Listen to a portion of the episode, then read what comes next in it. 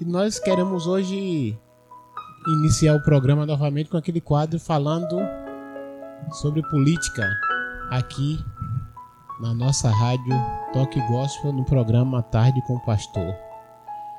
Isso porque a gente a gente percebe que o momento que o Brasil está enfrentando é um momento crítico. Depois de um bom tempo que nós estávamos sem corrupção, agora nós estamos vendo novamente o país sendo varrido, né? governadores sofrendo impeachment, é, senadores com as, as cédulas na cueca, né? Escondida literalmente, porque é cueca cofre voltou. Então esta semana tá, tá muito movimentada a política brasileira, porque dinheiro está jorrando. Né? E aí agora a gente percebe que os políticos que não conseguem ser honestos, eles não sabem lidar bem com, com o dinheiro. Então a corrupção é algo que está entranhada na alma do político brasileiro. Encontra, claro, todas as classes têm honestos e desonestos, mas são pouquíssimos né, os homens e mulheres que entram no mundo da política e conseguem manter a sua honestidade, a sua integridade.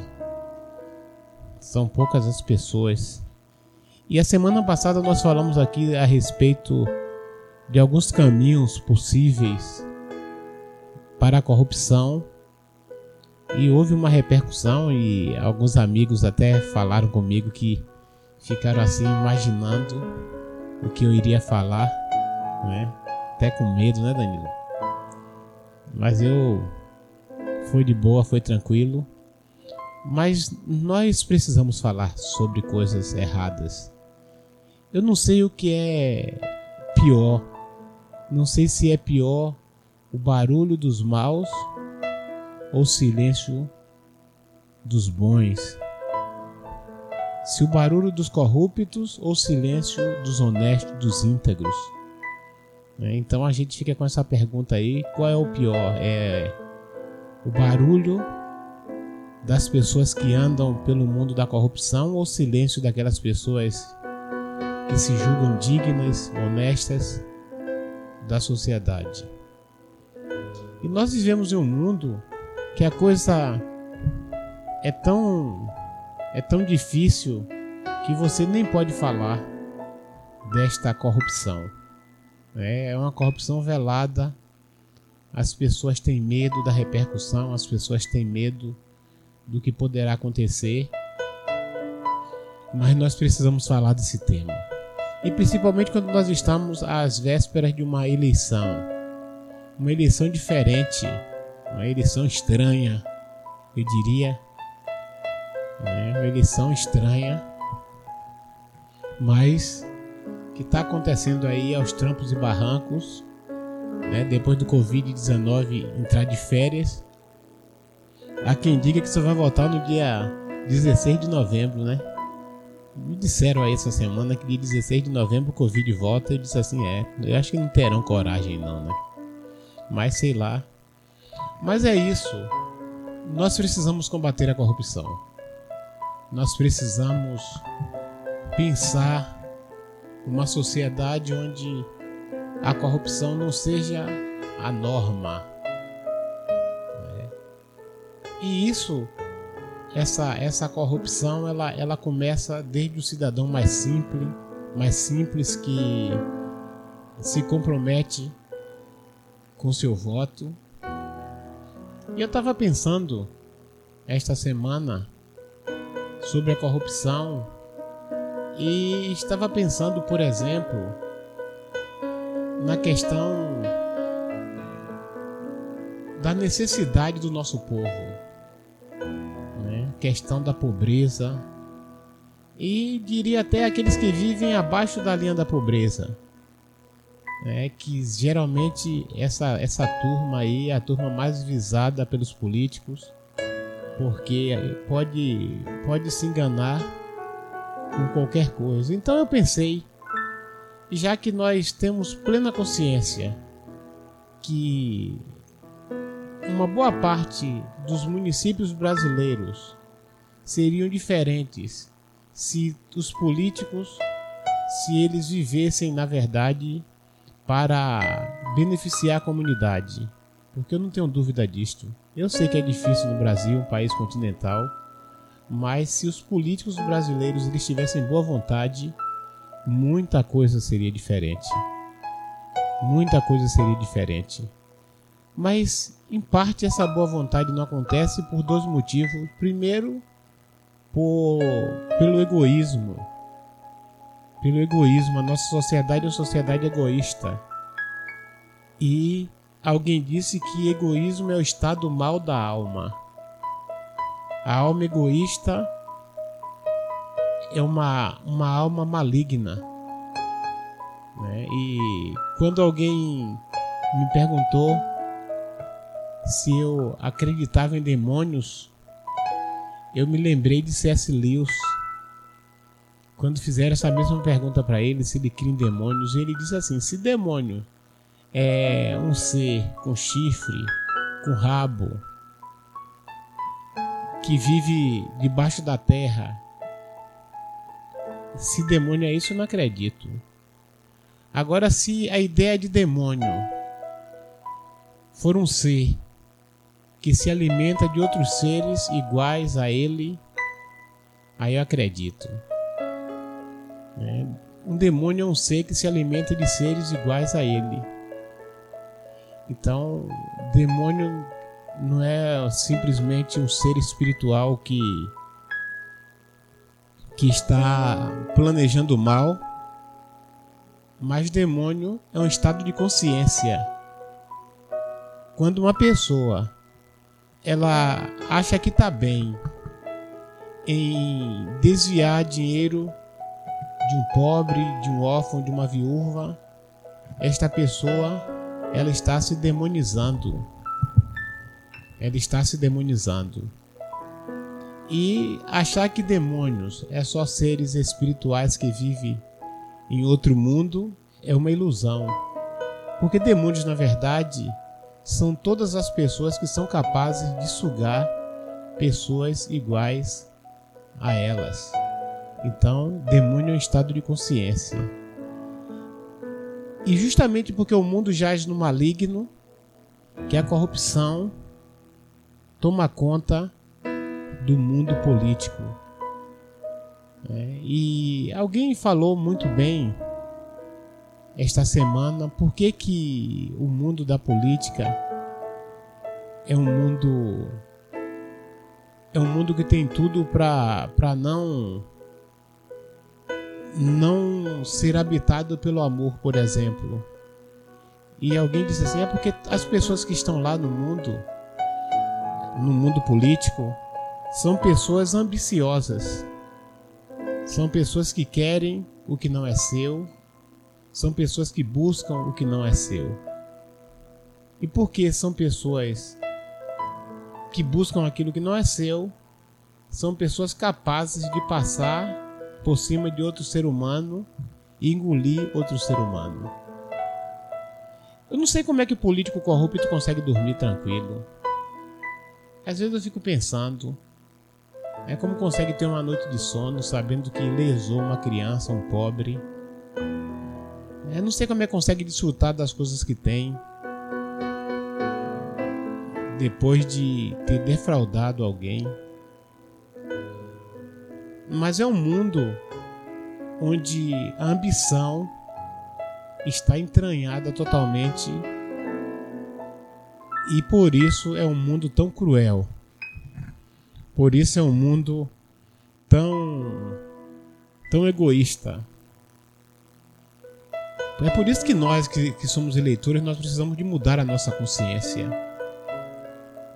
Nós precisamos mudar a nossa consciência, nós precisamos entender qual o papel de cada político. Qual o papel do prefeito, qual o papel do vereador, qual o papel do governador, qual o papel do deputado estadual, do deputado federal, do senador. né, para que a gente possa começar a ver uma mudança no nosso país. Uma mudança que venha a nos tirar da corrupção, da roubalheira em que o nosso país está afundado. Então, os nossos parabéns para todos os políticos honestos do Brasil. E os nossos parabéns também para todo eleitor honesto do Brasil. Mas que nós tenhamos uma consciência de que na hora do voto a gente pode ajudar a construir ou a destruir a educação do nosso município, do nosso país, do nosso estado que na hora do voto a gente pode acabar com a saúde do nosso município e que a gente possa ter consciência ao votar que nós estamos votando naquele que nós acreditamos ser o melhor. Então que esta consciência esteja com cada cada eleitor e açuense, cada eleitor do Brasil, cada eleitor que está ali no dia a dia recebendo sobre si a influência positiva ou negativa da política. Então que nós possamos banir do mundo político os corruptos e que as pessoas de bem da sociedade que elas comecem a manifestar a sua indignação por ter tantas pessoas corruptas no mundo político, o mundo da ambição, o mundo do egoísmo, o mundo da roubalheira. Que Deus tenha misericórdia do Brasil. Que Deus tenha misericórdia do nosso estado, que Deus tenha misericórdia do nosso município, para que nós possamos cada dia andar por caminhos justos, por caminhos honestos. Por isso que o Salmo 23 diz assim: Guia-me pela vereda da justiça por amor do seu nome. Um certo dia, eu eu era secretário de um centro de recuperação e naquele centro de recuperação eu lidava com jovens, com jovens que estavam afundados no lamaçal das drogas e nós tínhamos um problema seríssimo no centro de recuperação que era o índice de reincidência.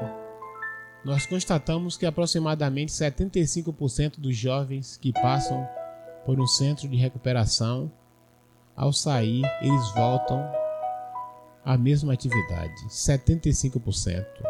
O número de reincidência no centro de recuperação é muito intenso. E um dia, na minha inocência, eu procurei o prefeito para fazer uma parceria com ele, porque um dos problemas dos jovens quando saem do centro de recuperação é que eles não têm o que fazer. Muitas vezes a sociedade exclui esse jovem, abandona esse jovem, e ao sair, a recuperação se torna muito difícil. Eu fui procurar o prefeito. E o prefeito, naquele momento, ele olhou para mim e disse: Eu não posso fazer nada por você. Eu olhei para o prefeito e fiquei ali pensando, não pode fazer nada. Porque nós evangélicos, as pessoas às vezes nos criticam, mas nós fazemos alguma coisa nesse país. Se for observar o número de jovens que se recuperam nas casas de recuperação evangélica, o número é absurdo. É, então, ninguém tem um número tão alto na recuperação de viciados como os evangélicos do Brasil. E naquele momento, olhando para a cara do prefeito, que disse que não podia fazer nada por aquela classe tão sofrida, eu falei assim: tudo bem, prefeito, mas eu posso lhe contar uma história? Ele falou assim: pode, pastor. E naquele momento, olhando na cara do prefeito, eu comecei a contar a seguinte história. Havia um reino e o rei um dia resolveu construir um templo. Ele resolveu construir um templo católico. e investiu muito naquele tempo muito bonito. E foi construindo, foi construindo. Quando o templo estava construído, alguém disse assim: Seu rei, agora falta o sino. E o rei, quando pensou no sino, o rei então mandou contratar alguém que fazia sino. E aquele homem mandou para o rei a relação do material que precisava para fazer o sino. Ele botou uma quantidade de prata juntamente com bronze para que o sino tirasse um som muito afinado. E o rei então encomendou tudo que era necessário para fazer o sino e mandou para aquele homem. Mas aquele homem era muito ambicioso, aquele homem era muito esperto, aquele homem era muito egoísta. E quando aquele homem viu a grande quantidade de prata que ele havia pedido, aquele homem cresceu os olhos. E naquele momento ele disse assim: Ah, não vou colocar essa prata aqui para fazer o sino, não. Então ele resolveu não colocar a prata que o rei mandou para colocar no sino e não colocou. Chega o dia da inauguração do templo e na hora que o rei chama a pessoa indicada para tocar o sino, o sino não dá som. Não dava som. E o rei ficou muito indignado, então mandou fazer aquele, mandou chamar aquele homem que fez o sino. E aquele homem disse assim: é porque as pessoas não estão sabendo bater, badalar o sino. E o rei então mandou aquele homem badalar aquele sino. E aquele homem colocou tanta força, tanta força, que quando ele colocou a força máxima, o pêndulo do sino soltou, caiu na sua cabeça, esmigalhou a sua cabeça. Eu gostaria nesta tarde de deixar esta reflexão aqui no programa Tarde com o Pastor. Pecado social é como bumerangue. Ele vai e volta e de repente ele corta a cabeça daquele que cometeu. Por isso que os políticos brasileiros precisam ter responsabilidade. Porque muitas vezes ele rouba de uma criança, aquela criança não estuda, aquela criança não tem oportunidade, e muitas vezes aquela criança se torna um marginal, e quando aquela criança se encontra com o filho do corrupto, aquela criança vai lá e estrupa, aquela criança vai lá e mata. Porque pecado social é como um bumerangue, ele vai e volta e corta a cabeça de quem cometeu. Não tem perdão. A palavra de Deus falando sobre a corrupção no livro de Joel diz que os tijolos clamariam da parede. Então eu posso até ser um político e roubar do pobre, da viúva, e achar que isso vai ficar assim mesmo, mas não vai. Um dia vai cair na minha cabeça. Então, a melhor coisa do mundo é ser honesto. A melhor coisa do mundo é ser íntegro. A melhor coisa do mundo é você que está aí escutando o programa Tarde com o Pastor poder deitar e acordar com a sua consciência tranquila que não lesou ninguém. Isto não tem preço. É isso que o mundo está precisando de pessoas honestas que deitem e que acordem com a consciência tranquila. Então, pecado social é como aquele sino que, se a pessoa não fizer como deve fazer, solta o pêndulo e cai na cabeça e desmigalha os miolos. É esta palavra que nós temos aqui no programa Tarde com o Pastor falando sobre corrupção na política.